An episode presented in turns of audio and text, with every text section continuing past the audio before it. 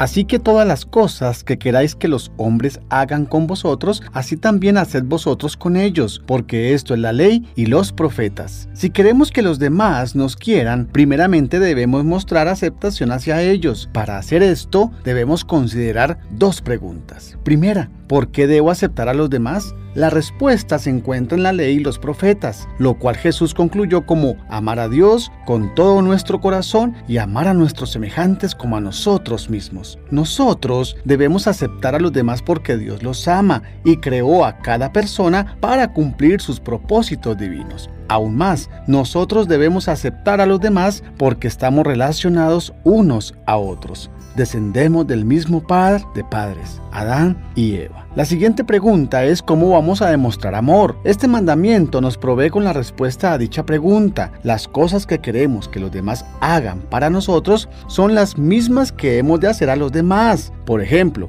queremos ser reconocidos como personas que tienen valor e importancia. Por tanto, debemos tratar a los demás con honor. Jesús nos ayuda a desarrollar esta perspectiva al explicarnos que lo que hagamos al más pequeño de los hermanos, realmente lo hacemos a Jesucristo. Este concepto debería motivarnos a honrar y animar a cada persona que nos encontremos. Si ellos son especiales para Dios, también lo deben ser para nosotros. El nivel que tengamos de respeto y aprecio por los demás, será inmediatamente reconocido por ellos y por lo regular se comportarán de la misma manera con nosotros. Un corazón que crece al suplir las necesidades de las demás personas jamás volverá a su antigua dimensión. Este mandamiento puede ser considerado desde dos puntos de vista contrarios. Si tenemos la motivación de dar a los demás, nos provee de maneras prácticas para saber cómo suplir las necesidades de ellos. Sin embargo, si estamos más preocupados